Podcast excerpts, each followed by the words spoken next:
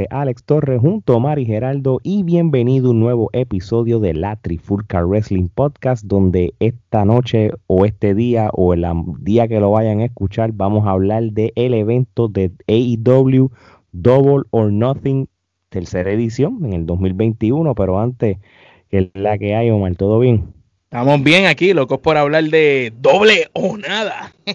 sí, sí. ¿Y qué tal, Gerardo? Cuéntame, ¿cómo está eso allá arriba?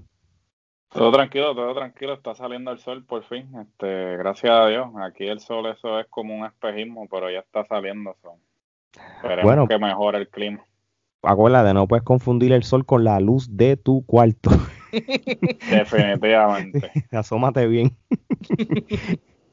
Ay, Dios mío. Bueno, muchachos, antes de empezar con este episodio, quiero como siempre darle las gracias a todo el mundo que está escuchando nuestro contenido y en especial esta semana quiero darle un saludo a nuestra gente de México que nos puso 18, por lo menos a cuando sale este episodio martes eh, 1 de junio, estábamos en una posición 80 y pico y de momento dimos este clase de brinco y estamos como 18. Así Gracias México, viva México. Viva, México. Mira, aquí siempre, siempre están presentes en México, hasta las caretas, la trifulca le encanta la cultura mexicana también. Así mismo, así mismo es. Y, y, la, y la India sí, hermano. no hemos todavía salido del char de la India. Eso está brutal. estamos tratando de conseguir quien nos quiera ayudar a aprender Punjabi. Es bienvenido. O, todos esos latinos, o todos esos latinos que están en, India, escriben, hermano, para conocerlos, porque es un súper gran honor este de que ustedes nos estén escuchando de por allá. Puedo asumir que es un militar o, es, o alguien, hermano. Así que muchas gracias. Este.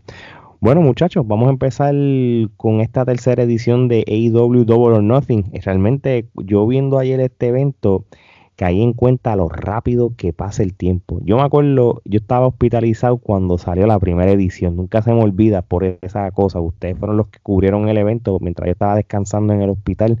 Y, y es como, como la AEW ha evolucionado todo desde el primero hasta el tercero. Lo digo, ¿verdad? Porque antes de entrar en detalle lucha con lucha, este, me acuerdo de cosas, de comentarios de ustedes dos, específicamente a, este, las tomas de cámara, este, Omar, ¿te acuerdas que tú dabas La producción, la producción estaba malísima en el primer Double or Nothing, las tomas de cámara no tenían secuencia, tú estabas viendo algo y de repente cambiaban la cámara y como que la gente no estaba preparada todavía y volvían para atrás y se veía mal, los ángulos fatal, los luchadores miraban buscando la cámara, como que no sabían. Y también hay que reconocer que a diferencia de WWE, donde ellos le enseñan a los luchadores en NXT dónde están las cámaras, dónde están los ángulos y eso, en All Elite, cuando ellos empezaron, la mayoría de estos luchadores venían de las independientes, que eran muchos luchadores que no habían pisado grandes empresas.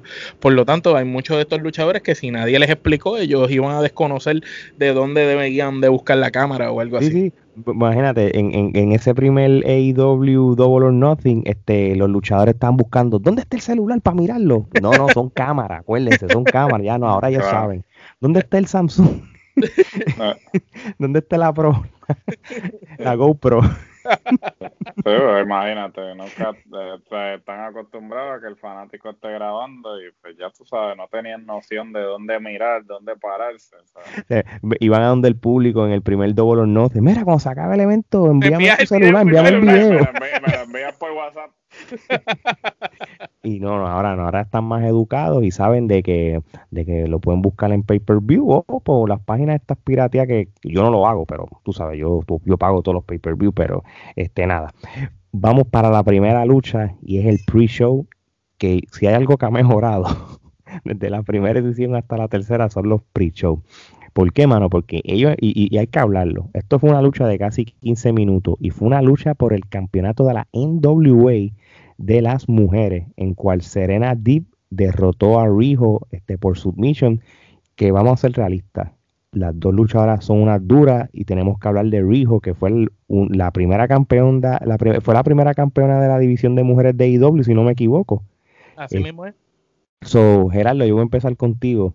Y, si tú quieres abundar rápido, ¿cómo tú ves de que fueron tan agresivos de abrir una lucha que fácilmente podía estar en la misma card? Pues ciertamente, pues eh, la lucha definitivamente, como tú mencionas, pudo haber estado en la cartelera, este, eh, la cartelera, ¿no? Pero hasta a la misma vez, pues ya ellos tenían todos sus campeonatos siendo defendidos en la cartelera y pues por más acuerdo que ellos tengan, pues yo creo que ellos no le van a restar. Primero van los de la casa. Primero van los de la casa y luego pues entonces se defiende el de, el de la otra el de la otra empresa. Entonces la lucha quedó muy buena, este tuvieron ambas buena química y me gustó mucho el hecho de que Serena Deep entró como técnica y en, y en plena lucha cambió a, cambió a ruda este con la con la galleta, con la cachetada que le dio a, Rijo. Y entonces, eh, muy certero, ¿no? Cuando, cuando lo hizo, porque cambió el público este, totalmente. El momentum. Sí, cambió, cambió, el momentum y muy buena lucha. Este, solamente por ese detalle y por lo bien que lo hizo, le voy a dar cuatro canepas. Bueno, me leíste en la mente. Este, hay un par de cosas que tú dijiste que, que sí también presté atención yo también le voy a dar cuatro quenepas. Acá hay, les voy a decir desde ahora, acá hay varias luchas de cuatro quenepas. Se lo voy a decir desde ahora, por lo menos desde mi punto de vista. No tiene que ser necesariamente la de ustedes. Omar. Ya está más, ya está más, porque yo le doy cuatro y media. no, pues está bien. Pero pues, Omar, fíjate, y, y, y hay algo que dijo Gerardo que es bien interesante y, y lo puedes reflejar desde la primera lucha pre-show. ¿Cómo tuviste al público este, eh, la interacción del público durante todo el evento, que es lo que habíamos hablado desde el primer Double or Nothing, desde el primer episodio de Dynamite, el público es la clave para tu ver la lucha desde otra perspectiva con AEW. ¿Me equivoco? No, no, eso es así. Desde la primera vez que IW hizo un evento con público antes de la pandemia, ya ellos nos acostumbraron a que el público, aunque fuera limitado, siempre era un público eufórico y que se quedaba con el canto. Y esta vez no fue la excepción. Ya luego de, las diferentes libertades que han dado a pesar de la pandemia, este público, eso estaba lleno y la gente se quedó con el canto. Y ciertamente Serena Deep venía de haber, de haber recuperado de una lesión. Eh, y ciertamente esa lucha, de verdad que estuvo brutal. Ella hizo unas transiciones de llaves brutal, una detrás de la otra. Y esta lucha, yo te diría que fue una lucha muy técnica para hacer una lucha de mujeres. No todas las mujeres saben llevar una lucha tan técnica. Ambas ambas este, estuvieron Rijo cambiando llaves con Serena Deep y entonces una le hacía una cosa, la otra le hacía una transición y seguían continuamente y toda la lucha te mantuvieron como que de momento Río eh, podía ganar el campeonato de NWA de las mujeres y, o que Serena Deep iba a ganar. Eh, la lucha estuvo bien pareja, toda la lucha y a mí me encantó, pienso que se contó una gran historia como Gerardo mencionó cuando le dio la cachetada, ambas entraron siendo técnicas porque Río desde que empezó en AEW siempre ha sido, ¿verdad? Técnica y, y Serenadip también. Y entonces una vez ella entra y le da la cachetada y el público se quedó como que cambió, pero después durante la misma lucha el público no sabía ni a quién aplaudir y al final que ganó Serena, como quiera el público reaccionó bien. Así que yo encuentro que eso fue una, una clínica de esas dos mujeres este, para la división femenina y, mucho mejor, de acuerdo a lo que siempre recuerdo nuestros primeros comentarios sobre las luchas de mujeres en AEW, que eran fatales al principio y, qué bueno que han mejorado. Y ahora, ahora yo puedo decir que estos son luchas a nivel competitivo de las demás divisiones femeninas. Y ellos todavía se siguen arriesgando en hacer las luchas de femenina en cierto sentido largas. Esto fue una lucha de 14 minutos. La de la de, la de Britt Baker y, y, fue como 17 minutos, que ahora obviamente vamos a hablar de eso más tarde. Ellos no han perdido esa esencia. yo creo que ellos sí quieren demostrar y arriesgar o, o demostrarle que una mujer te puede dar una buena lucha de más de 15 minutos por ejemplo, sin tener que tener esa reputación de que son las más cortas históricamente en muchas empresas. Pero, lo que pasa es que ahora tienen las piezas adecuadas. claro, porque al principio te estaban haciendo unos pareos malísimos. Ahora por lo menos tiene dos buenas luchadoras, tú sabes. No, no, seguro que sí. yo entiendo de que eh, fue una muy buena lucha. Yo creo que este en WA, por lo menos la división femenina, que es lo único que ellos están por lo menos dándole break a, su, de sus talentos a que vayan a la AEW eh, es esto. Y, si, y si ellos están viendo que, su campeona la están poniendo a ganar, pues eso ayuda a la relación con AEW porque no es que vas a ir a mi cancha para, para humillarte, no. que si vamos para allá, no importa que sea un pre-show, este, vamos a poner a ganar a mi campeona como quiera y todo, porque cualquiera se prestaría para que Tony Khan diga, no, no, yo te tengo que ganar a ti. Tú sabes, eso yo, yo se la tengo que dar por lo menos a, esa comunicación y ese pacto que tienen todos ustedes ya describieron bien esta lucha. y esa lucha marcó, perdón que te interrumpa, marcó un estándar, porque esa lucha estuvo súper brutal para abrir una cartelera en un pre-show. Que la lucha sea de cuatro kenepas, dijeron ustedes, yo le di cuatro kenepas y media. Eso, para hacer la primera lucha, eso es demasiado brutal para empezar una cartelera. No, no, seguro que sí. Uno empezó ya con, con la expectativa. Sí, no, de verdad que sí. Yo, dame, yo le doy cuatro kenepas. Este, Serena Deep eh, en un año o dos que la he visto luchando, cada vez que ella lucha sigue mejorando, se me sigue convenciendo más y, y, tiene mejor química tanto con el público con la luchadora con que está luchando. de verdad, de la que se la tengo que dar. Ahora vamos para la primera lucha. En la primera lucha una lucha singles match, una lucha de 12 minutos, en cual Hangman Adam Page derrota a Brian Cage. Este, bueno, fue una buena lucha también. Eh, y volvemos a lo mismo. Creo que el público ayuda a que a ti no te enzorra ver la pelea, la pelea. Y es clave. Quizás en una, en una era pandémica, sin público, quizás esta lucha pues no me iba a dar medio igual. Pero me mantuvo al tanto. Yo lo único que no estoy de acuerdo, maybe yo, y mira, y, me voy a contradecir, porque ustedes saben que yo siempre le estoy tirando a Brian Cage y yo no soy fan y Omar y hemos tenido discusiones por eso. Pero en esta lucha en particular, si a mí tú me filmaste a Brian Cage y me lo trajiste con este hype y me lo trajiste al principio rápido luchando por el campeonato cuando ganó el, el, la del match aquel y todo, pues hermano, AEW todavía quiere tratar de vender por ojo, boca y nariz a Adam Page de una manera u otra. No lo estoy desacreditando, porque el Adam Page del 2019 no es el mismo del 2020. es el momento del vaquero. Entonces, yo te digo algo, nosotros mismos criticamos. Y aquí, este, Gerardo, que después cuando dé su opinión, comente, porque a mí me parece que tanto tú como Gerardo y yo, los tres estamos súper de acuerdo que al principio eh, Adam Page era como del bullet, él era como el cargabota, la lacra, tú sabes, y te lo querían empujar por ojo que nariz, un tipo que todavía no estaba preparado. Pero ese muchacho se ha encargado y yo pienso que en sus luchas con Kenny Omega en pareja se encargó de elevar su nivel de lucha, de aprender lo que le faltaba y ahora yo te puedo decir que el chamaco lo tiene, el chamaco luchó súper bien y Brian Cage ahí está haciendo un propósito porque se está cocinando una historia con Brian Cage que lo van a virar a técnico. Ya, y el ya pasó.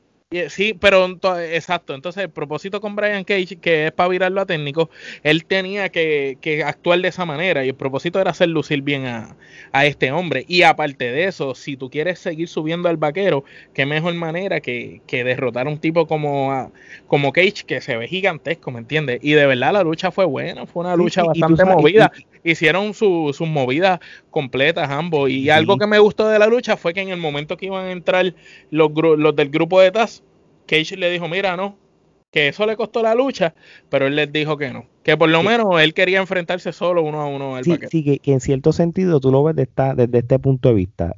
Me ganaste limpio pero la distracción me, me evitó yo ganar. para, para, para, que no quedes tan mal que perdiste. Y es verdad, AEW supuestamente tiene esta filosofía que no cree en los heels y en los, en los baby faces, pero es inevitable que la lucha libre pase. Tú sabes, siempre va a pasar y, y, siempre lo vas a, clasificar. So, yo creo que ahora, después de esta lucha, que yo creo que esto pensándolo bien, perdiéndose gana, yo creo que ya está es el momento de Brian Cage, porque porque por número uno, y esto es algo que siempre hemos hablado. Necesitas mejores luchadores en la división heavyweight. Este, Brian Cage este, es un luchador heavyweight, ha sido campeón en otras empresas indie, incluyendo una empresa grande como Impact Wrestling. So, yo creo que él, él es un luchador que a largo plazo, él como babyface, vamos a llamarlo así, pues va a cambiar la perspectiva de, de, de, de, de Hill que tenía cuando él vino y, es otro luchador que hace falta para esa, para esa división heavyweight. Y, y Adam Page también, imagino que Adam Page también ir en esa línea, porque ambos luchadores pueden darle lucha a Kenny Omega o el quien sea en el futuro pay-per-view o evento. pero esta lucha, este Geraldo, este ahora voy contigo, ya iba rápido a brincar a las quenepas. ¿Que tú tienes alguna opinión de esta lucha y qué tú ves el, del futuro de tanto Brian Cage con Adam Page desde este punto? Esto es una lucha definitivamente que quien la hizo fue el público, porque en otro momento esto hubiese sido una lucha del montón, ¿no? No estoy restándole mérito a ninguno de los Un Dynamite. Sí, hubiese sido un Dynamite, inclusive hasta un Dark, que este, sin embargo, el Pues la lucha no tenía significado. Sí, la lucha no tenía razón de ser, entonces, sin embargo, el público hizo que la lucha fuera mucho más de lo que tenía que ser. Y entonces la reacción del público a cada movida, a cada intercambio, fue lo que hizo la lucha realmente. Este, como, como mencioné en episodios anteriores cuando hablábamos de Adam Page a mí, eh, Adam Page eh, al principio no era santo de mi devoción porque a mí me parecía que él era uno más, era uno de estos tipos pues, que lo meten en una facción porque pues no tienen nada que hacer con él y pues lo ponen ahí para que rellene. Sin embargo, el tipo, eh, a medida que lo han puesto en las diferentes posiciones que lo han puesto en AEW, ha, le han dado limones y ha hecho limonada, ha trabajado su personaje, ha mejorado en términos de su destreza luchística y actualmente este puede ser uno de, los que podría estar eh, ya él obviamente fue eh, contendiente al campeonato mundial pero este no descartamos la posibilidad de que en un futuro pueda volver a hacerlo. Y pues por supuesto Brian Cage como pudimos ver en, en el eh, en la lucha pues este cambió hizo como que ya están los indicios a que cambia técnico. Y también coincido con, tu comentario, Alex, en que pues él es uno de los candidatos que eventualmente pues este, tienen que ir eh, en búsqueda del campeonato mundial, ya que pues físicamente el tipo pues tiene eh, pinta, ya ha sido campeón en otras empresas y, y eso es lo que eventualmente tendría que suceder, porque inclusive el mismo Cody dijo que uno de los objetivos de ellos era traer todos esos agentes libres grandes porque pues ellos entienden que este a pesar de que ellos no tienen una mentalidad old school de que tienes que pesar 300 libras, medir 6'5 para ser campeón, también eso es parte de la lucha libre, ¿no? O sea, hay luchadores pues que con su imagen pues representan o eh, viable, ah, se me fue la palabra, whatever este, con su imagen, eh, representan lo que es la lucha libre. O sea, eso ciertamente, pues Brian Cage está en esos planes. así que este le doy cuatro canepas este porque pues el público este hizo que la lucha se elevara a algo que no tenía que ser. No, ok. So, Omar, ¿cuántas canepas tú le das a esta lucha? Cuatro, cuatro también.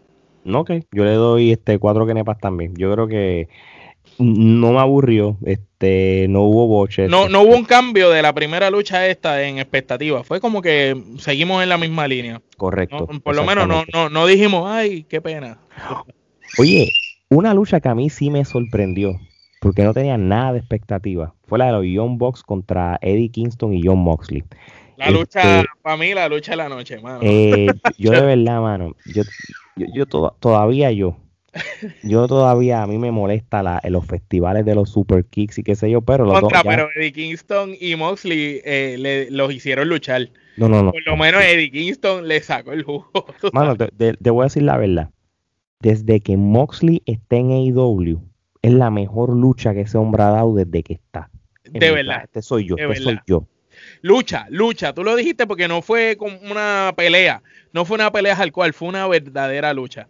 Estoy de acuerdo contigo. Lucha, lucha. Y, y aparte que, papi, estás con Eddie Kingston, que Eddie Kingston es un maestro de vender movida y de hacerla a los demás, crear spots. Y yo no puedo creer lo que yo vaya a decir, pero no me importa. Yo le voy a dar esta lucha ramillete de Kenepa.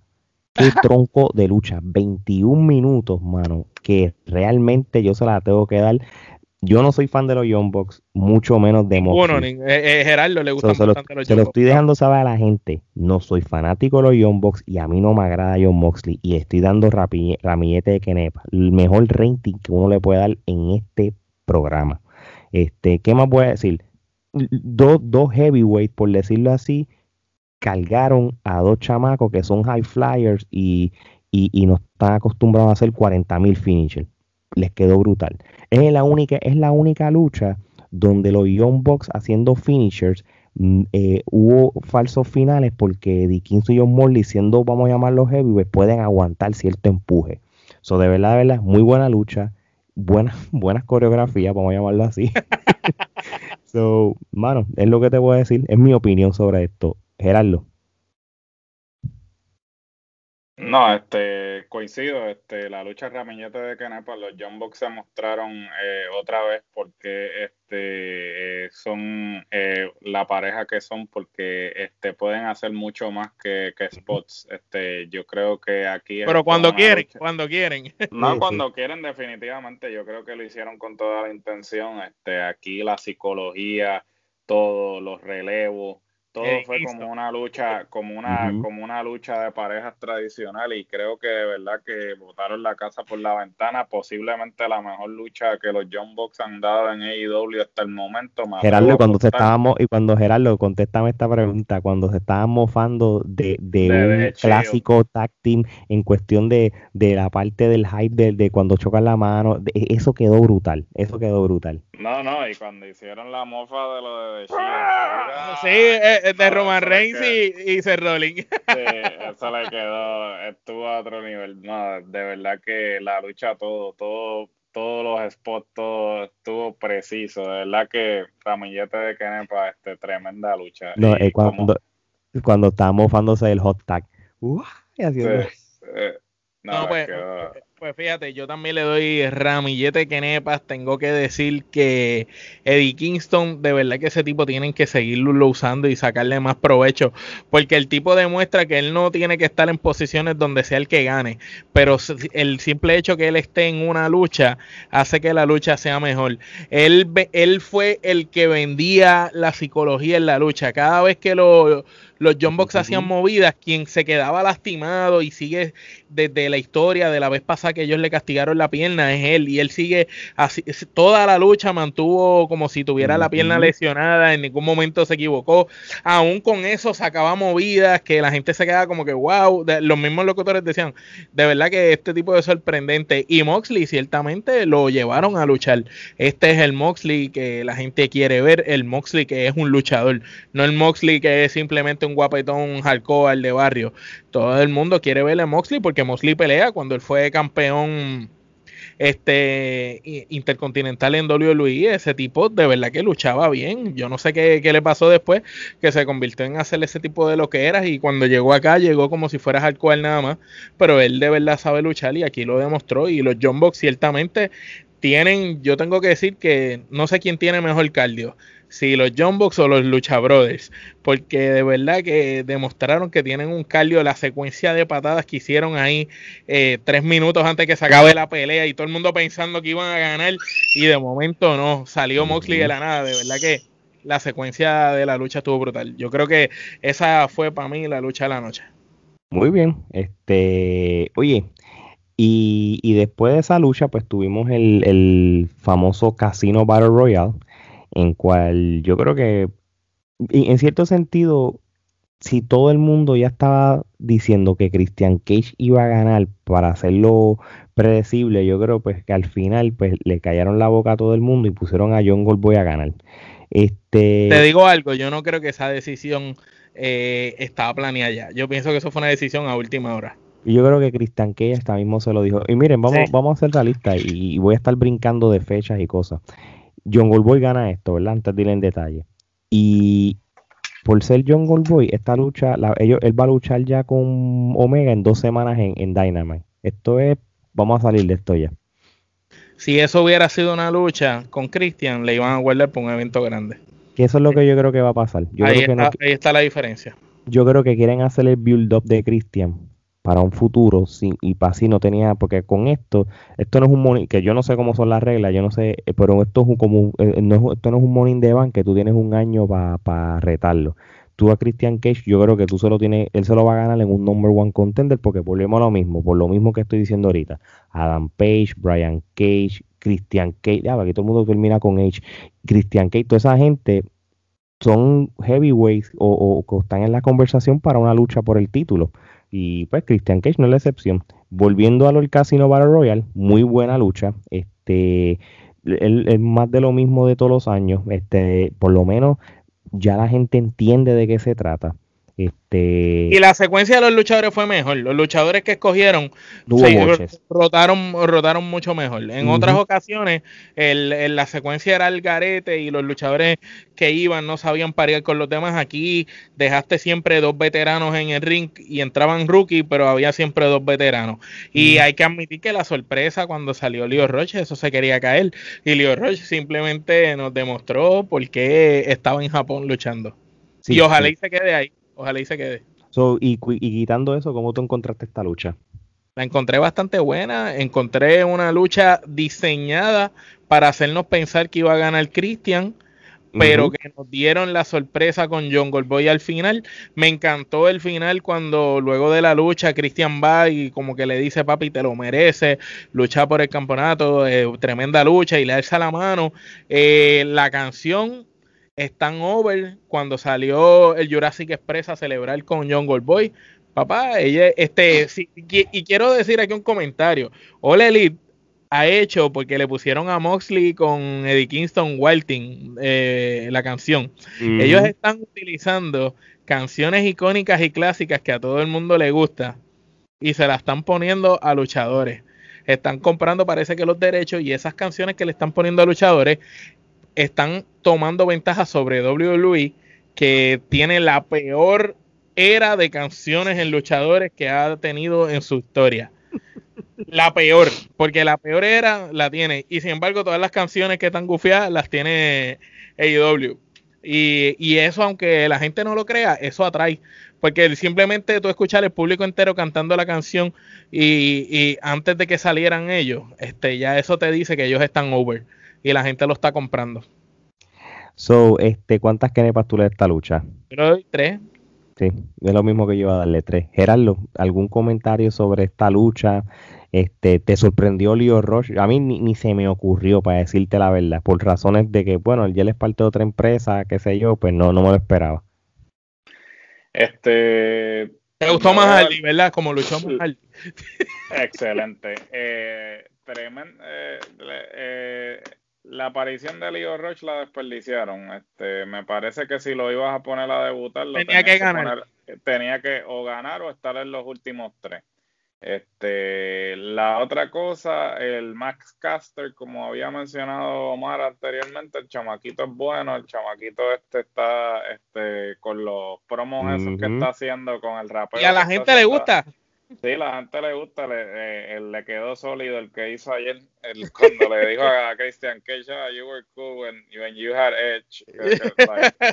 Que, este, eso le quedó bueno. Eh, y, y no lo supieron usar, no lo supieron usar. No lo supieron utilizar y entonces este lo de lo de Christian, pues claro, le callaron la boca a todo el mundo porque todo el mundo entendía que Christian iba a ganar. Sin embargo, este, puedo ver desde tratar de poner un talento que ellos pues definitivamente han desarrollado como ponerlo over porque le, le, dan ese empuje y le dan ese es más convincente. A la misma vez como dijo Alex pues lo van a poner a, defender a, retar el por el campeonato en dos semanas y, y, va a perder so no entiendo, es un poco contradictorio ese booking, pero veremos a ver qué sucede. Pero le doy Sí, pero es, un booking como que nosotros somos la no opportunity, tú sabes, te damos la oportunidad. Y como que aquí los sueños se pueden lograr, no importa quién sea, aunque tú no tengas el tamaño del cuerpo, lo puedes lograr. Y también es una manera de utilizar un ex luchador de WWE como lo es Christian, porque acuérdate que John Goldboy estuvo en, este, estuvo en WWE tratando de entrar y le dijeron que no tenía peso suficiente y que no podía. Y como a él le dijeron que no, estando Cristian como veterano, que llenaste a Cristian y Cristian te, te, la dé, es como que papá, es como dándole un mensaje a ellos, mira, el chamaquito sí tenía lo que hacía falta y tú lo desperdiciaste. es eso. Sí, y, y, a diferencia de otros años, y no me he dado con verificar, Gerardo, no sé si tú sabes, si no se averigua después, casi siempre cuando tú quieres defender el título con luchadores que quizás no son los que uno quiere para un pay-per-view, pues usan eventos como el Fighter Fest o el Fight for the Fallen. Eso parece que no va entonces este año, porque por lo regular es la plataforma que usan para los que ganan siempre estos casinos royales. Este vez lo van a poner en Dynamite en dos semanas. Hasta ahora, pues entiendo que no, que ya anunciaron el All Out y el Full Gear y no anunciaron los demás, así que por, ende no va. O sea, no, mm, sí, no, no va hasta el momento. No creo que lo vayan a hacer porque eso realmente es la intención de hacerlo como una gira, porque pues era, y como no han estado haciendo giras, pues entiendo que lo eliminaron por este año. Ok. Bueno, este, vamos entonces a hablar de la, la próxima lucha, este, Cody Rhodes contra Anthony Ogogo. Este, ¿qué, ¿qué uno va a esperar? Este, yo creo que es como te estaba diciendo Miranda Morales, saludos. Este, se sabía que Cody Rhodes iba a ganar, tú sabes. Ahora sí les voy a dar, le voy a dar crédito. Le, perdí la fe a, a, Cody ya. Este, cuando vi la lucha, yo pues yo esperaba un poquito más de Cody, pero Cody tiene el ego bien trepado, mano.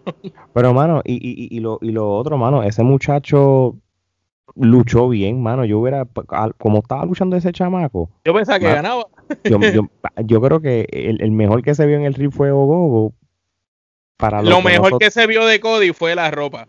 Cuando Cody salió con la ropa como de águila, así de americana, ¿no? Se veía brutal. Pero pues la lucha fue una lucha normal. Tú sabes que Cody no es un tipo de muchos movimientos ni de cosas así que sorprendan su arsenal. Cody es de la escuela de Randy Orton de hacer lo necesario poco a poco. La única diferencia es que todavía no tiene el timing de Randy. Y pues Ogogo lució bien para ser un novato, digamos, este lució súper bien. Le hizo movida. Yo, de hecho, yo por un momento pensaba que era Ogogo era un luchador creado por tu hermano en los juegos que jugamos cuando chamaquitos, porque todas las movidas que vi de Anthony eran finisher. Todo lo que hizo Antonio Gogo a Cody era finisher tras finisher. Papi, la primera movida, un angle, un Olympic Slam, papi, a la pata. empezando los primeros tres segundos de lucha. Y yo, diablo, un Olympic Slam. Se lo una vuelta en el aire y lo tiró y yo, diablo, ¿qué es esto? Nada, mano, eh, yo, yo, mira, lo que pasa es que como ya yo sabía que Cody iba a ganar, yo no hubiera esperado que Antonio Gogo luchara tan bien, pero eh, eh, ya uno sabía que Cody iba a ganar. Realmente yo no le puedo dar más de dos kenepas y media esta lucha. Para mí esta fue una lucha de relleno. De relleno, de verdad. Eh, para treparle la lengua a Cody, es el único comentario que voy a decir. Ogogo no me hizo quedar mal porque no tenía expectativa de él. Cody Ropes, como siempre, este no, no va a querer perder, no importa quién le pongan, solamente lo que él diga. Son dos, dos kenepas y media. Gerardo. Yo le voy a dar dos canapas. Realmente esta lucha, yo, eh, si te soy sincero, ni, ni le presté mucha atención. Fue un bajón. Fue como estar en una montaña rusa. Como que ta, ta, ta, ta, ta, ta, ta te, trepó y llegó esta lucha y como que bajó así drásticamente. So, dos canepas. No, ni siquiera voy a hablar mucho de la lucha. Ni, ni siquiera voy a hablar de la lucha, mejor dicho. Omar, ¿cuántas canepas? Eh, una, una quenepa por la ropa, la, la capita esa estaba bien bonita, la que tenía Cody. Oye, y, pero si vamos entonces a la lucha de Miro contra Lance Archer. Por, Cambiar, eso, fue una lucha de titanes. Mira, yo les voy a decir una cosa. Estas son las luchas que necesita Miro si la gente lo quiere coger en serio. Por eso lo hicieron, para comprarlo, para que la gente lo compre. No, es que llegues con una camisita de Disney World como cuando hiciste tu debut con el pelito pintado. y, la, y la ropa de esa fashion, porque él parece un modelo ahora, toda la ropa de este, colores. Eh, hay que quitarle la imagen del Twitch. La, ropa, la ropa esa Prada, ropa bien Tenemos que quitarle la imagen de video gamer de Twitch y vamos a ponerlo a luchar como es. Este, yo te voy a decir una cosa, mano. Lance Archer es un luchador que es otro que le tienen. O sea, el, pobre no ha tenido una buena racha en AEW como tal vamos a resumirlo así, Lance Archer es lo que debería de ser Braun Strowman y lamentablemente no lo es. Lo que la gente hubiera esperado de Braun Strowman es lo que es Lance Archer. y, bueno, y con todo eso, mano, pues no, no, no, AEW no, no, es de las pocas de los pocos luchadores que AEW no, no ha sabido utilizar bien, a pesar de que el tipo lucha un montón. Pero vamos a hablar claro, Miro mereció esta lucha, me convenció, lo compré y realmente este Miro debe tener este título por un buen tiempo para que el día que lo pierda es por la sencilla razón que él vaya por el campeonato grande. Es lo único que tengo que decir, pero tremenda lucha, Gerardo. No, tremenda lucha, sin duda alguna. Eh, hago este eco de lo que ustedes dicen. Este, ya Miro pues tenía que pasar ya a que fuera convincente, a que a lo que lo trajeron a la compañía, que era básicamente a, representar, ¿no? A ser imponente, ¿no? Lo que se supone que él como físicamente como personaje debería hacer. Este, entiendo que debe tener el campeonato por mucho tiempo más y este, este tipo de luchas lo van a consolidar a él y eventualmente pues lo van a, tirar por el campeonato mundial, que creo que es lo que eh, debe suceder a largo plazo y muy buena lucha. este, le voy a dar eh, cuatro canepas. Yo le doy cuatro canepas también. Omar, si tienes otro comentario o, y, y los ratings, los micrófonos son tuyos. Yo le doy cuatro kenepas también y esta lucha me transportó a los 80, a esas luchas de luchadores grandes y pesados, este tipo Iron Sheik contra luchadores como Hulk Hogan y ese tipo de gente así. Eh, la única diferencia es que estos tipos si son atletas y si saben luchar, realmente dieron un espectáculo tremendo. Ver a Lance Archer caminando tipo Undertaker por la escuela y tirándose en un backflip es una cosa anormal. Eh, realmente oír corriendo y de momento tirarse en una plancha voladora exageradamente. De verdad, y Miro lució bien, lució imponente, físicamente se ven impecables. Eh, las movidas que hicieron fueron todas con mucho propósito y sentido.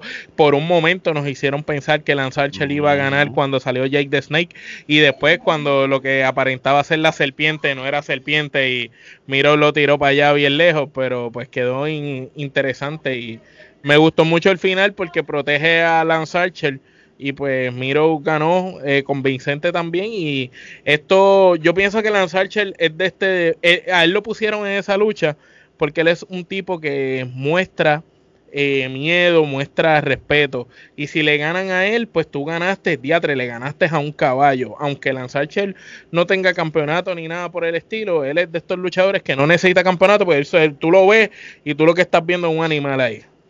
Sí, sí, no. Y, se proyecta, se proyecta como tal. Sí, y, tampoco es que tú vas a poner a Lance Archer a, pelear, a pelear con cualquier persona. Tú lo tienes que poner con luchadores que sea creíble. Por ejemplo, yo no me creí cuando se lo ganó Cody. Cuando Cody le ganó a Anastasia, yo no me lo creí. Yo no estuve de acuerdo con eso, ¿entiendes? Ni tampoco cuando Cody le ganó a Brody Lee.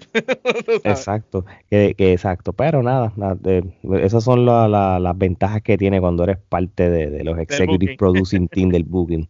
Este, si esto es una lucha de cuatro kenepas, sin duda alguna. Este, pues nada, una vez el año que viene o, cuando el, campeonato de la AEW pase a, manos de un babyface, pues entonces pues Miro debe estar en las conversaciones de, de contendientes. So, vamos a la lucha que yo creo que todo el mundo estaba esperando en el evento AEW, porque ya todo el mundo, esto era como, esto parece un Miss Universe, ya todo el mundo loco de coronar a la nueva reina. Y en este caso, Dr. Britt Baker DMD este, derrota a Hikaru Shida este, por, por llave de rendición después de ella tener el título por más de un año. Este, fue una lucha de 17 minutos, este, pero muy buena lucha. lucha. Y el público realmente estuvo envuelto todo el momento. Este, ¿Qué les puedo decir de esta lucha? Yo creo que era, era en qué momento ella iba a ganar. Eso era la mentalidad mía. ¿En qué momento va a ganar? Porque era difícil de, de no tirarse el, Christian Cage, de que todo el mundo pensaba que iba a ganar y no ganó. Aquí era difícil de que, de que, de que Hikaru iba a retener el título porque ya se veía venir ya.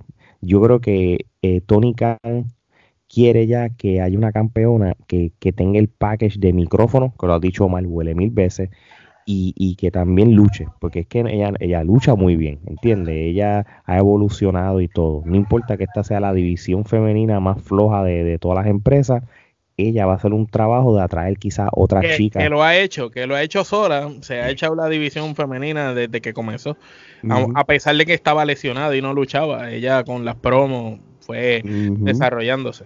Y yo creo que todo el mundo, la, gente que tuvo duda con Britt Baker al principio, yo creo que esa lucha con Ton del Rosa, yo creo que la solidificó. Y ustedes, ustedes hablaron sobre eso en un episodio que yo no pude participar. Yo creo que eso ayudó a que la gente la viera con más seriedad, más del gimmick, sino ella como luchadora como tal. Y yo esta lucha, mano, yo le voy a dar cuatro, cuatro kenepas, muy, muy buena lucha. Omar. Yo le doy cinco kenepas. Eh, me encantó la lucha. Como tú dices, era cuestión de tiempo de que ganara Baker. Era el Baker Stein, tú sabes, ya era el momento. Esta mujer la fueron bildeando. Y esto fue para callarle, porque pues rápidamente hubieron comentarios. WWE tiró a, a Nia Jax eh, ganándole a una Jover Britt Baker cuando en el 2016, pero estamos hablando que un par de años después tú estás viendo una Britt Baker con mejor condición física, con un personaje desarrollado, con unas habilidades en el micrófono que no la tiene ni Ajax ni ni Son ni volviendo a nacer y dando cátedra de buena lucha libre. Esta lucha que vimos entre Hikaru Chida, que sabemos que Hikaru Chida es buenísima luchadora, siempre lo hemos dicho, pero esta lucha esto fue una pieza de arte. Ambas tuvieron esa pareja perfecta para bailar como dicen, y de verdad que la lucha estuvo espectacular. Cada movida, ambas luchadoras lo dieron todo. Britt Baker se ganó ese campeonato con sudor, que no fue tampoco como que, ok, como está escrito que voy a ganar, va a ser una lucha rápida y sencilla. No, se tuvo que fastidiar el lomo, cogió bombs y cogió golpes como centella, y la lucha estuvo buena y me gustó el final que ganó rindiendo con la llave porque así la solidificas más aún que un simplemente 1, 2 y 3. Porque 1, 2 y 3 puede ganar cualquiera, pero rindiendo a tu oponente no todo el mundo. Y rindiendo a la campeona, que también eso tiene sentido. El hecho que Britt Baker hubiera ganado anteriormente el campeonato no iba a tener el mismo valor que ahora. Ahora le estás ganando a una mujer que tuvo el campeonato por más de un año, a una campeona que luchó con lo mejor de lo mejor que le trajeron a AEW y nadie le pudo ganar, ni siquiera Britt Baker misma en el pasado. Pero ahora sí le pudo ganar y le ganó rindiéndola, o sea que le ganó convincente. Y eso la pone ahora Britt Baker la cara de la división femenina de una vez y por todas, que ya lo era sin campeonato. Ahora, y yo pienso, esta es mi opinión, yo pienso que la mujer más caliente, no estoy diciendo que sea la mejor luchadora femenina, escuchen bien, sino la mujer más caliente en estos momentos en el ámbito de la lucha libre entre todas las empresas a nivel mundial es Britt Baker. Sí, la es la más trending, estoy muy de acuerdo contigo. Gerardo, este, en papel, ¿verdad? Este, quitando lo que es el storyline y todas esas cosas. Esta es la primera pregunta y después tú das tu opinión y las quenepas y todo lo demás. Britt Baker realmente es mejor que Hikaru Chida en, vida real y, la razón que te lo pregunto es para saber si de antemano, pues tú viste creíble que Britt Baker sí le, te convenció de que le haya ganado a ella anoche. Primero que nada, D. Bueno, este, definitivamente en destreza luchística, Hikaru Chida se la lleva. Eso de por la clásica milla. por, la clásica milla, no. Pero se lleva, pero se lleva a la mitad de WWE también, que cabe destacarlo, que no, es nada más acá. Definitivo. Buen punto, mal.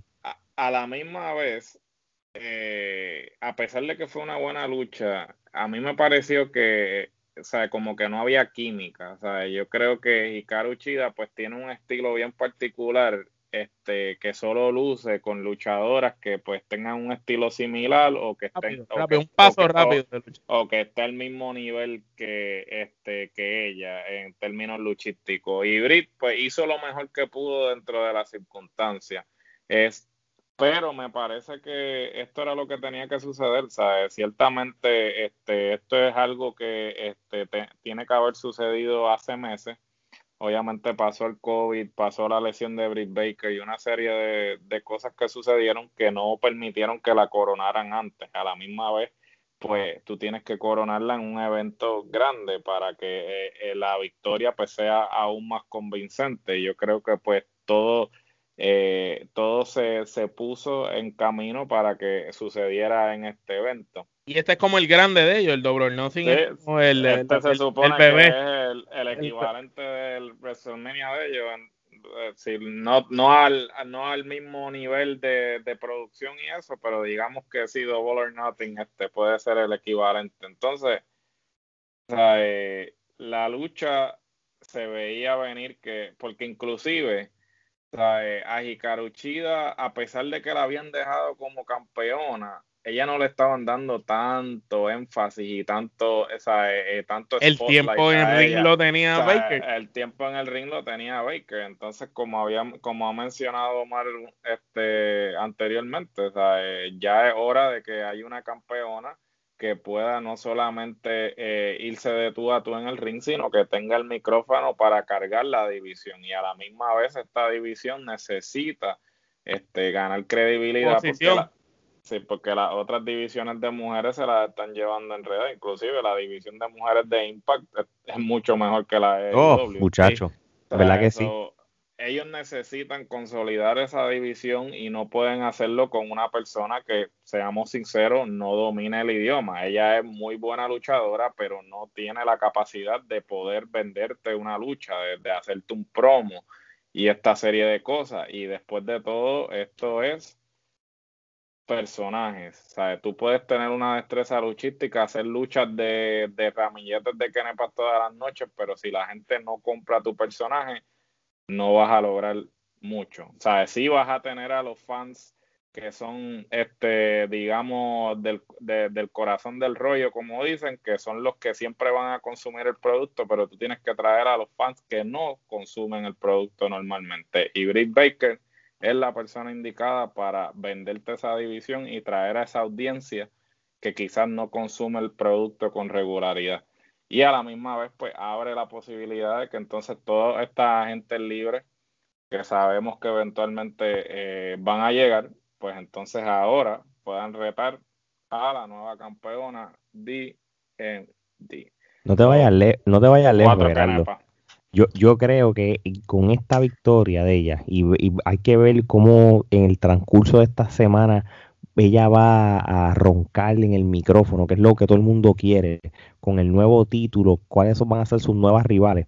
Yo creo que ya es hora que además de, de la relación de Impact, que sea con los Good Brothers y que de vez en cuando vaya a Matt Harley, que si que no me el campeón, yo creo que que Diona Purazo ya merece volver a darle un brinquito y, que nos dé una lucha contra Britt Baker en All Out. Yo creo que él sería brutal. Sería, champion, champion, versus champion. ponte a pensar, vamos a irnos a este viaje, ¿verdad? Diona Purazo en agosto va a luchar este contra Fabi Apache por el campeonato de las mujeres allá de la AAA, ¿verdad? El, ¿verdad? y, y Poli ella gana. Entonces tienes ese título, tienes el de Impact Hacho, quedaría brutal que tú vayas a All Out, tienes esos dos títulos y vas contra Britt Baker. No le tienes que ganar a Britt Baker, pero le están dando un build-up de champion contra champion. Hacho, quedaría brutal, hermano. Y quién sabe, pues sea título por título. Y estas son las situaciones que AEW y las demás empresas necesitan para que por lo menos tengan la misma seriedad o la gente que, que son WWE gringolacéntricos vean de que hay un mundo un universo más que ellos, ¿entiendes? Y las mujeres que están, como dijo Gerardo, agentes libres, que están esperando lo, lo, que queda de los 90 días para aparecer, eso...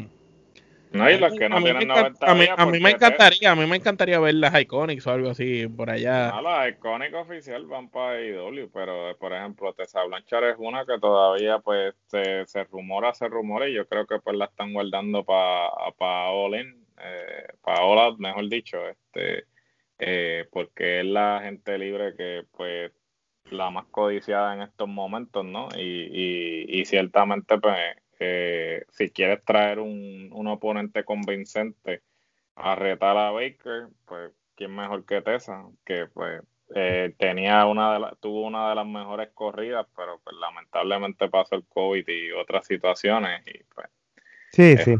Este, nosotros habíamos hecho como un en la clara con la Drifulca sobre ella, que la gente mucho comentó, pero y, y para no entrar en detalle como, tal como Tessa, si me preguntan qué hay de Tessa, o por primera vez voy a decir, no sé. no sé ni qué pensar. No sabemos nada, está en el limbo. Ella está bien enfocada en el CrossFit y todo. Ella puede ser una buena agente libre para cualquier empresa cae bien. Ya nosotros hemos Pero es que no tiene no tiene ni que firmar con, con AEW. Para nada. Simplemente que firme un contrato por una noche y que aparezca para una lucha. Omar, Eso puede no te vayas lejos. Leo Rush fue un handshake deal con Tony Khan, dicho por Tony Khan.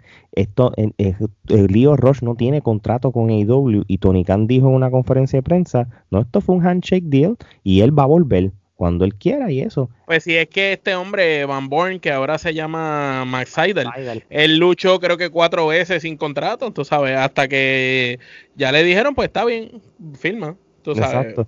que, que eh, volvemos a lo mismo. Esa es la ventaja que IW le da el break a luchadores de aparecer en luchas así sin necesariamente tener contrato con ellos.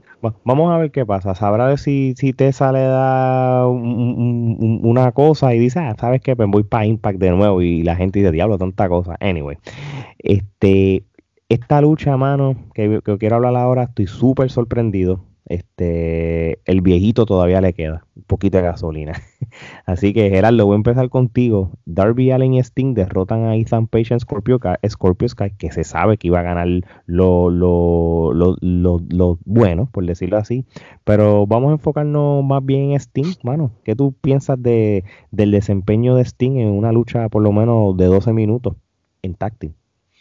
Es Showtime, este, Sting demostrando todavía que le queda, este, se tiró ahí de, de, de, la, de los chips eso y se tiró y sea, le quedó súper bien. Este, las entradas, sin duda alguna, es lo mejor que tiene AEW ahora, ahora mismo, esas entradas de Darby Allin. Tipo película.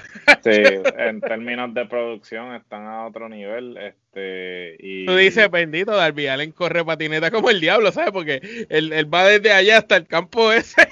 no, no, tipo le, el tipo le mete, eh, no, sin duda alguna, este, esto era lo que tiene que, lo que, lo que pudo haber hecho WWE cuando Sting este, hizo la corrida. Desaprovecharon Sting totalmente. desaprovecharon totalmente y sin embargo ahora pues lo están utilizando correctamente. Y, y lo hacen para joder, yo creo que lo hacen hasta para joder, porque si tú te fijas, ellos, los mismos comentaristas hablan, oh, Sting esto, que si esto, y es como, y Sting mismo se lo está como gozando. El, 62, 62 años tiene Sting. 62 años, ¿no? El tipo ahora mismo... físicamente envidiable, una condición física envidiable. Eh, ¿Cuántas kenepas tú le das a esta lucha? Eh, yo le voy a dar cinco canepas por, por todo, o sea, eh, no solamente la lucha como tal, sino, o sea, todo, eh, entrada, todo, o sea, el, el, conjunto de todas esas cosas hacen esto de una lucha cinco canepas y me impresionó mucho porque de verdad que no tenía muchas expectativas y pues este quedó muy bueno. El señor Ethan Page, mano, este cuando él estuvo en Impact no hace tanto, ¿verdad?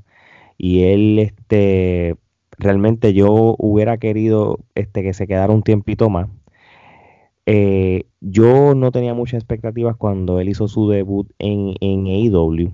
Eh, de igual manera, mano, este, luchó brutal. ¿Sabes por qué yo lo digo? Porque yo hubiera querido que The North se hubieran quedado. Porque nosotros hemos hablado en el pasado que The North era la mejor pareja que había después de, de FTR, ¿entiendes?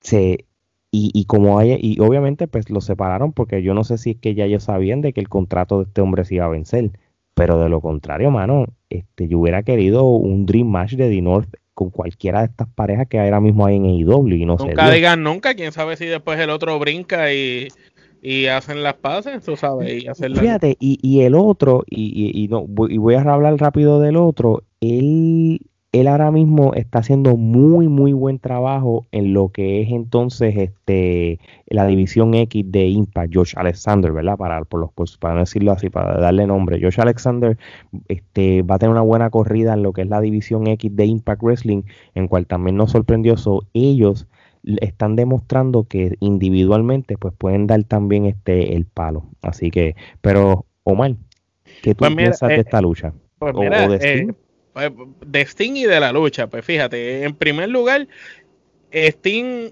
fue el que luchó y demostró aquí que todavía le queda.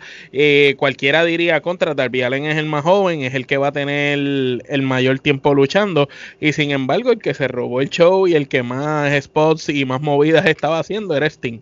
Y lució muy bien. Están protegiendo mucho a Sting en cuestión de hacerlo lucir imponente, invencible. Yo me imagino que es que lo están guardando para algún tipo de lucha individuales más adelante y por eso lo están protegiendo con Darby, pero lo están manteniendo caliente en el ojo de la gente porque te están sacando Sting en cada evento importante de IW, lo sacan y en casi todos los Dynamite ah, tiene una aparición, aunque sea hablando un momento o con Tony Chaboni o con Darby. Y eso me gusta porque están manteniéndolo vigente y IW sigue demostrando que sabe utilizar las leyendas o luchadores que quizás ya no están en su pick, pero le sigue dando uso de alguna manera u otra.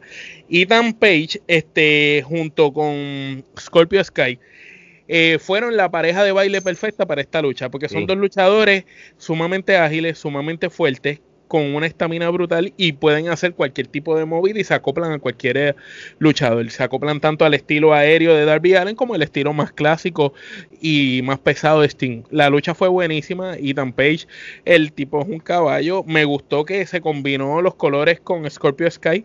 Lo que entiendo que ahora ellos van a hacer como que yo pensé que estaban unidos como temporalmente, pero me parece que van a hacer algo a largo plazo como una pareja o algo, porque hasta tenían la ropa combinada y todo, y los otros días salieron vestidos similares, so que me imagino que los piensan dejar unidos en pareja.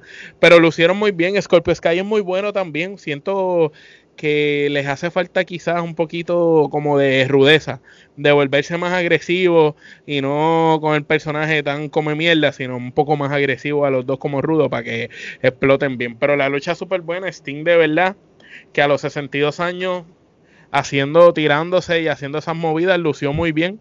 Eh, demuestra por qué WWE perdió el tiempo con él, que se lo tiraron a hacer rolling y lo que hizo fue lastimarlo este, dio esa lucha con Triple H que se supone que era ganar a él y los egos de WWE hicieron que ganara Triple H y WWE. Pues, ese es uno de los momentos de la lucha libre que, que, todavía yo no supero. Esa lucha se supone que la ganara él y el NWO estaba ahí con él, tú sabes.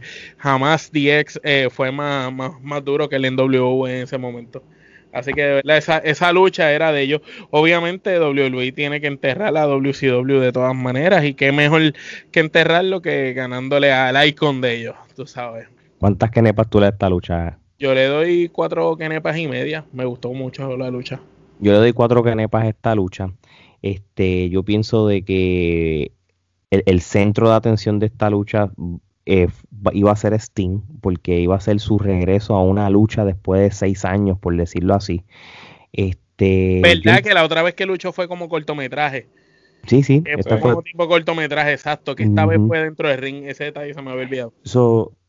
yo entiendo de que Sting este, lo protegieron también de cierto sentido, pero también por el otro lado dio este, clases de lucha libre a la edad que él tiene. Yo me imagino con Del que él tuvo que haber visto eso y dijo, sí, a la madre, mano. Pude haber hecho una luchita más con Pude haber hecho una lucha más, este, Vince, hey Vince, este, ¿puedo luchar en AEW?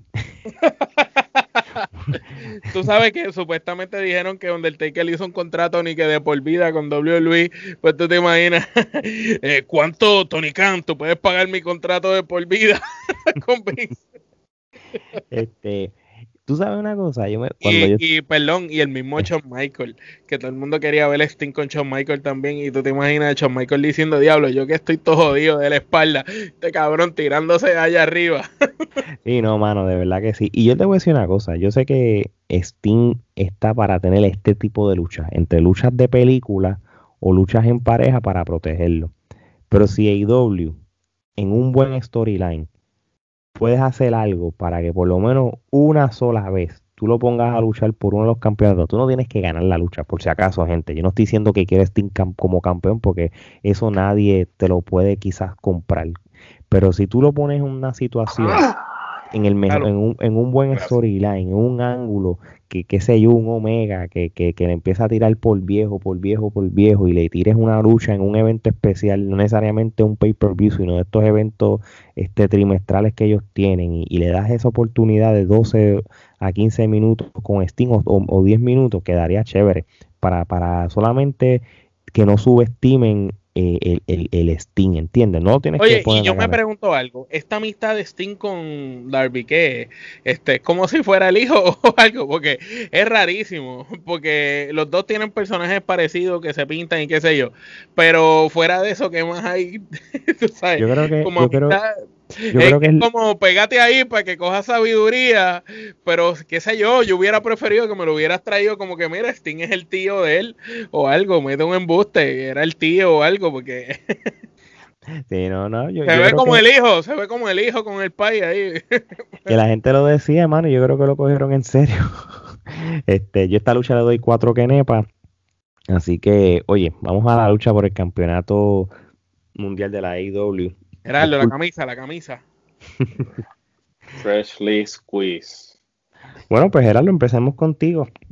Kenny Omega derrota a Orange Cassidy y a Pac, que eso se venía a venir. Pues esto fue una lucha de casi media hora, brother. Pero yo te voy a decir una cosa. Este, los tres lucharon flawless.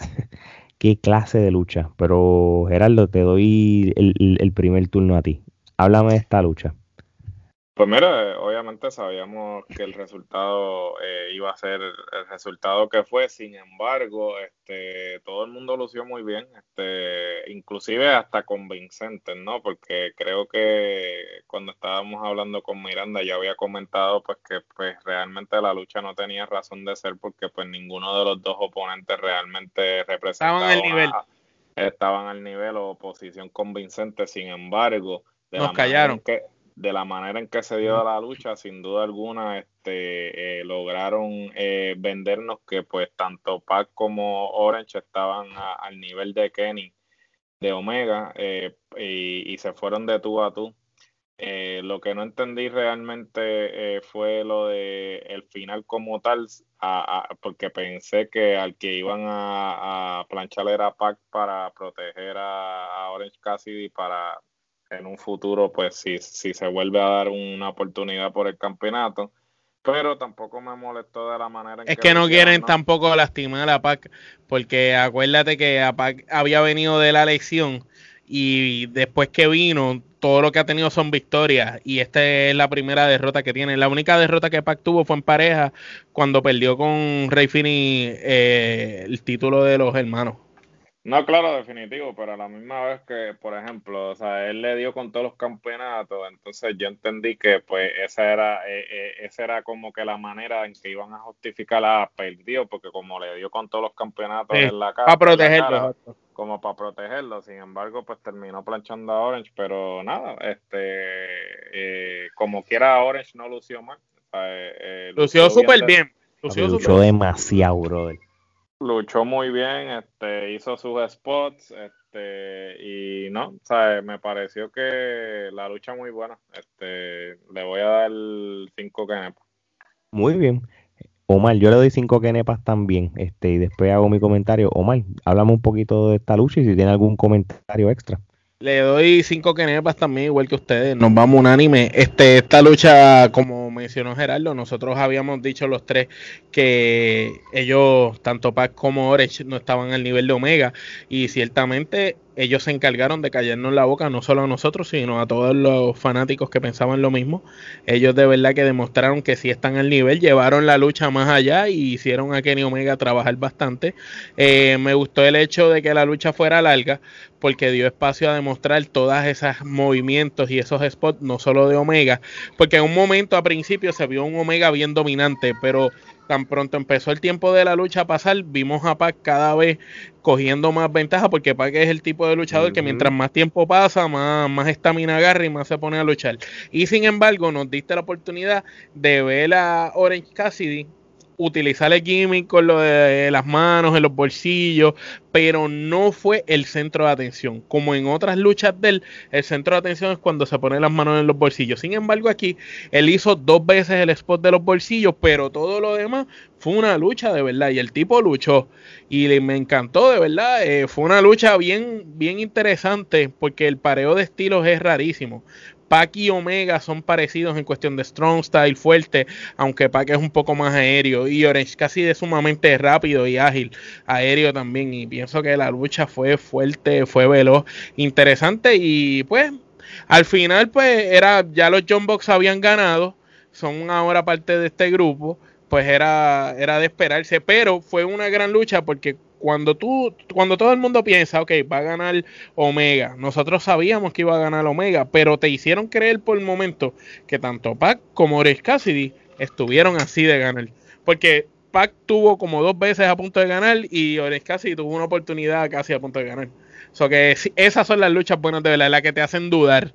Las que tú sabes el final y te hacen dudar. Y está, y está chévere como toda lucha que tenga los elementos de rudo, traes este los Good Brothers, traes a Don Cali, Sí, porque acuérdate que a diferente, y esto lo hemos hablado, está el rudo que es poderoso, que no hay quien se lo gane, está el rudo que necesitas ayuda. Tú sabes, pues Kenny Omega no es el, el rudo power que no hay quien le gane el traer los elementos de Kenny Omega es el clásico rudo. El clásico rudo como que necesitas a los Good Brothers, necesitas a los John Bog, necesitas a medio mundo, a Don Cali, pues para, para que gane. Ahora, yo, te digo más, para mí es rudo del año. Cuando hagamos las premiaciones, el rudo del año es Don Calis. Yo te diría que el mejor personaje que yo he visto este año con el mayor eh, crecimiento. Bueno, si lo divides como un manager, vamos a ponerlo de esa manera. pero es que no lo puedo llamar un manager porque se mete en todas las luchas, habla de narrar, es como un personaje, está en todos lados metido. Don Callis ha hecho más trabajo de rudo y ha demostrado lo que de verdad es ser un rudo mejor que todo el mundo este año. Hasta mejor que en JF, Don Callis, porque haciendo en los comentarios, en las promos, eh, eh, empujando a los, camarógrafos, detalles sencillos en múltiples como... empresas en múltiples empresas y detalles sencillos nada más con empujar al camarógrafo, con ser despectivo al anunciador. Esas son cosas bien clásicas de Rudo de los 80 y este hombre lo ha sacado a y está, está brutal.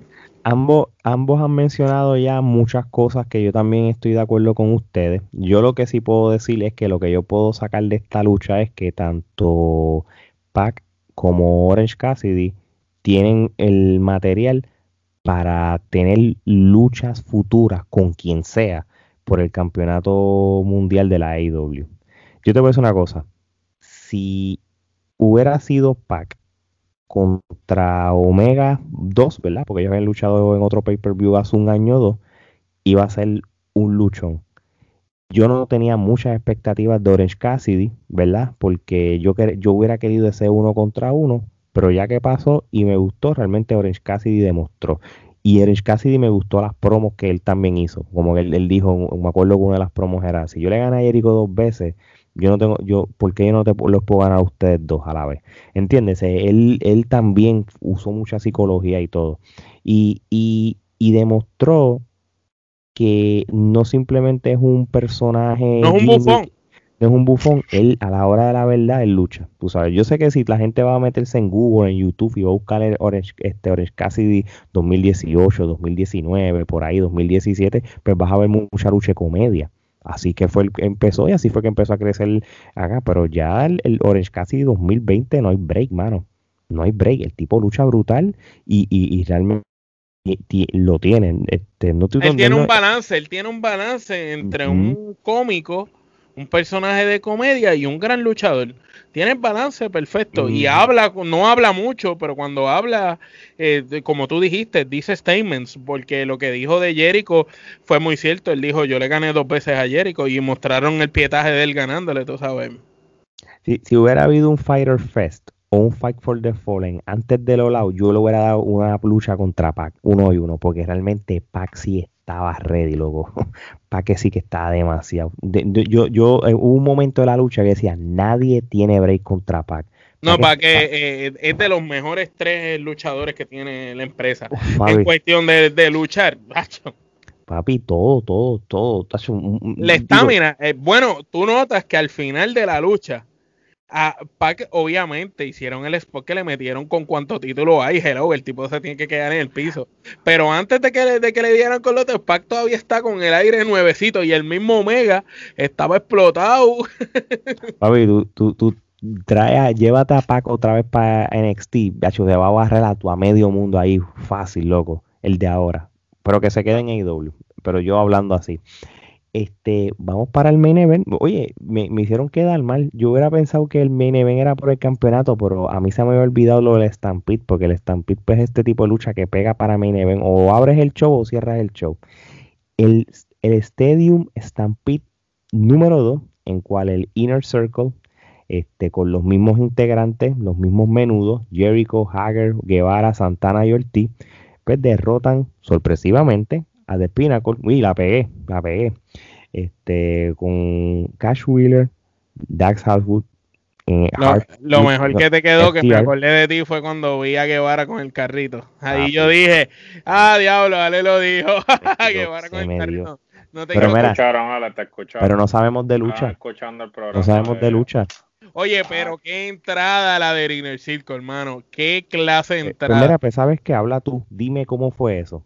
Bueno, nada más, luego de haber visto un evento que podríamos decir casi perfecto, sacando la lucha de Cody, que, que la, hay tantas luchas buenas que la de Cody, a pesar de que fue mala, no, no se nota tanto. ¿Sabes? Se le puede dar una patada y la sacaba y metía la de Serena Deep que entrara y dejaba la de Cody en el pre-show de lo mala que fue pero cuando llegó esto, el estadio Stampede, y tú ves al Inner Circle bajando el logo así en el estadio, ellos bajando así con esas cuerdas tipo SWAT, una cosa increíble. Yo dije, diablo, que entra. De momento veo a Jericho de lejos y yo digo, diablo, se va a tirar el hecho Michael él solo y los demás van a entrar por abajo. Pero no, se tiraron todos y cuando se veían los cinco bajando a la par, el logo, una cosa increíble. entonces, lo clásico de la limusina, bien for Horsemen este quedó eso. Cuando llegan JF en la limusina y después llegan los otros, no, no, de verdad que esa entrada, esa manera de empezar la lucha fue a otro nivel. Y me gustó que este estadio Stampede nos dieron una variación distinta del pasado. En el pasado tuvimos luchas en la piscina, tuvimos luchas en las gradas, tuvimos en la barra. Sin embargo, acá nos llevaron a una discoteca, nos llevaron como un coffee shop nos llevaron al cuadrilátero, nos llevaron un walking freezer, nos llevaron un warehouse, un almacén y también nos llevaron al final al estadio del Daily Place como tal, donde estaba el evento sucediendo que queda al lado. Eh, me, gustó mucho, me gustó mucho el gimmick del chairman, porque Sean Spear es el chairman y que él estuviera en un cuarto lleno de sillas, eh, le daba pie con bola al gimmick, utilizaron bien la lógica. FTR, Santana y Ortiz se nota que probablemente son dos de las mejores parejas y están en mi top 5 de parejas de todos los tiempos. Este, porque de verdad que dieron tremendo. El eh, Conan era el DJ, estuvo muy bueno de verdad esa parte. Y el, el, encontronazo entre NJF y Jericho estuvo brutal desde el principio cuando está en se baja de la limusina y Jericho le dice, hola, ¿cómo estás? Estoy aquí esperándote. No, de verdad que la lucha estuvo buena y me gustó el hecho de que el final fuera con Guevara planchando, dándole, solidificando a Sammy Guevara versus el año pasado que a él fue el que lo plancharon, tú sabes, y eso me gustó. Sí, sí, yo creo que hicieron un buen trabajo en, cómo terminar el evento. Obviamente esto fue un evento que había 100% de capacidad en el anfiteatro, ¿entiendes? Y, y terminar la lucha frente al público, eso fue un plus. Y poner a, dos luchadores como que, tú, porque la gente... Que no son los favoritos. No, no, no, solo eso, cualquiera iba a pensar que iba a ser Jericho y MJF terminado en el ring. No, no, mano, no.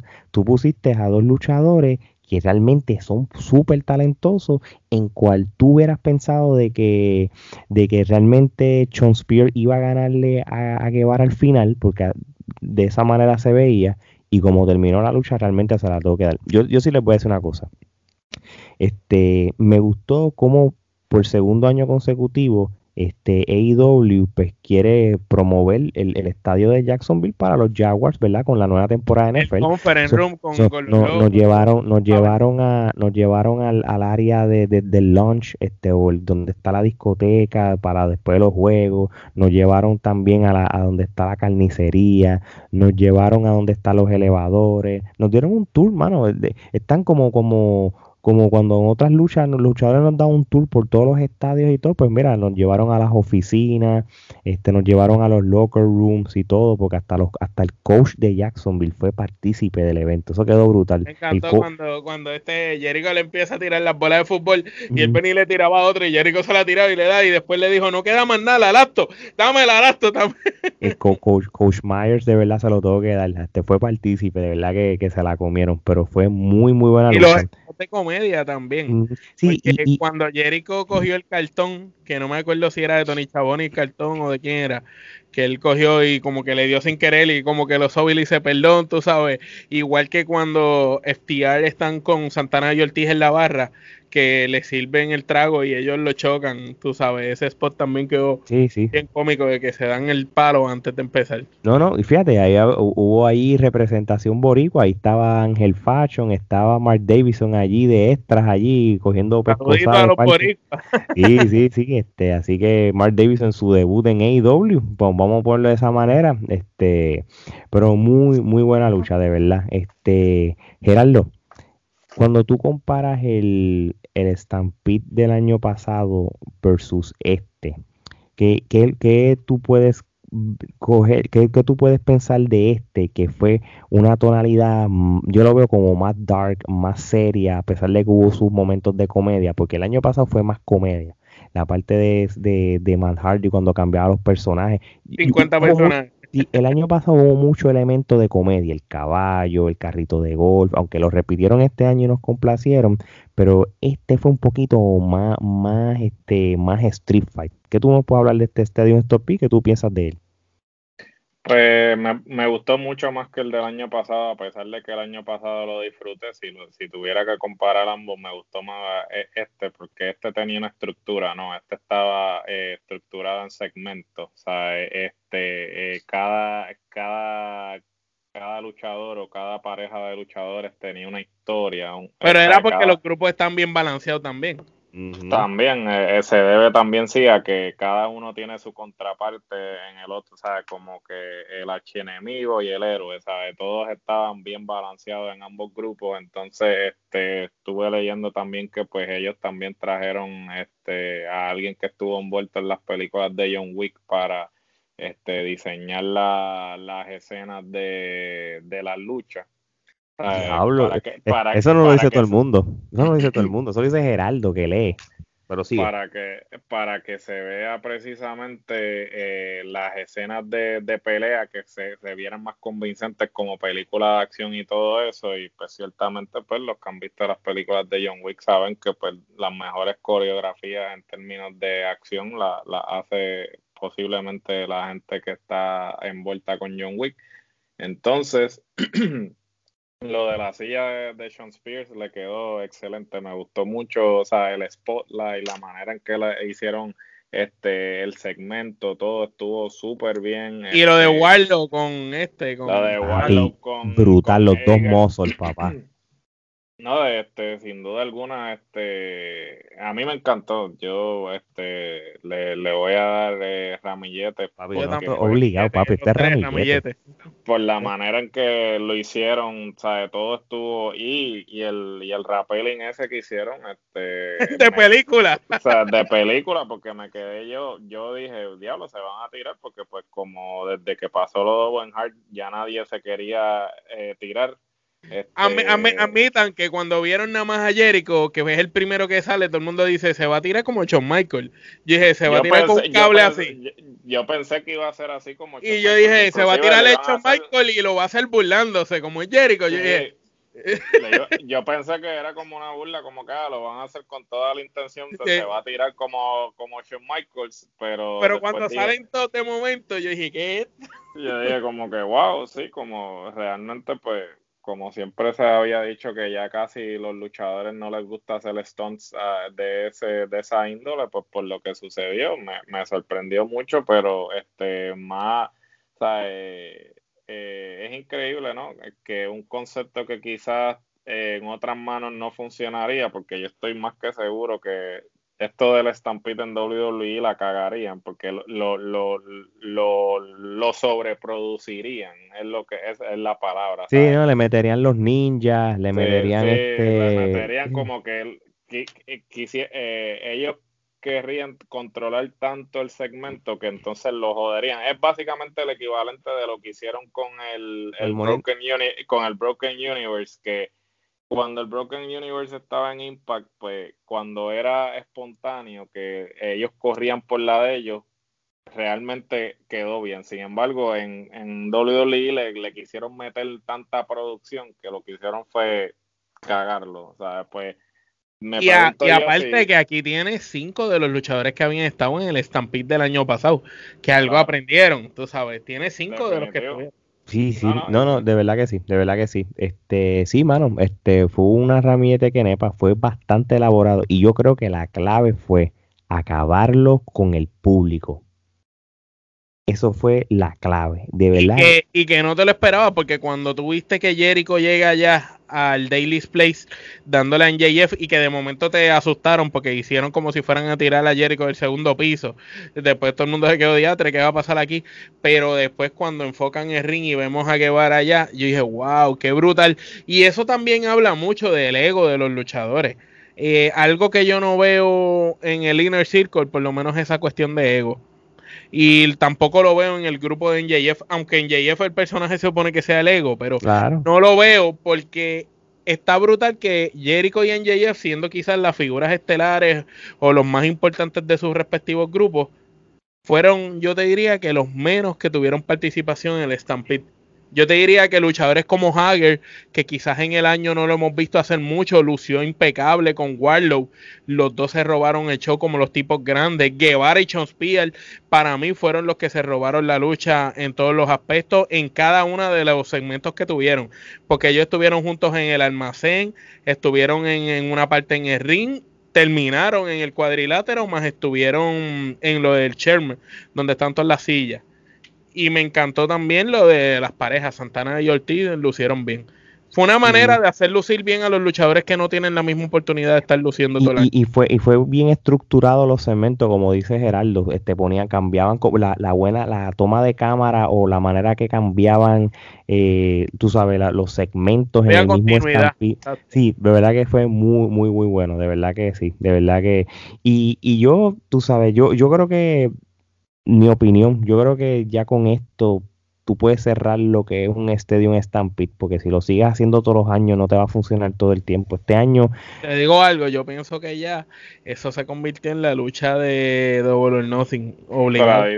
Lo que, lo que pasa es que, ok, no, yo no tengo problemas si está estructurado, porque vamos a ponerlo de esta manera. Tienes que, todos los años tienes que tener un grupo solidificado representando un establo. Inner Circle es el, el grupo número uno que ahora mismo... Pero con ellos, pero qué brutal está, escúchate la historia. El Inner Circle va el primero contra The Elite y el Inner Circle pierde y gana Elite. Elite se rompe porque se salen algunos, otros cambian y ahora son el club que eso es lo que va para el que viene. Yo estoy seguro que el que viene es el club contra el Inner Circle. Sí, y, porque el Inner Circle va a tener, nosotros hemos estado, vamos para el tercero, nosotros tenemos récord de 1-1, ustedes ni siquiera han estado en uno, ¿me entiendes?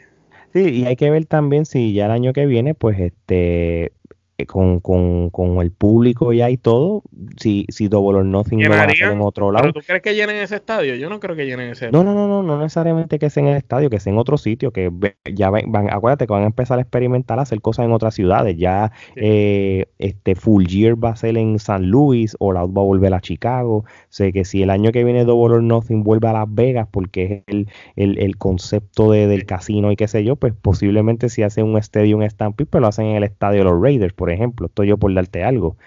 Y hay, que ver, mm, si hay dos buenos grupos todavía el año que viene y tiene sentido que lo hagan, pues claro, si no, no tiene sentido, pues ellos sabrán qué hacer. Bueno, muchachos, para ir cerrando, ¿verdad? Esto, esto fue un super evento.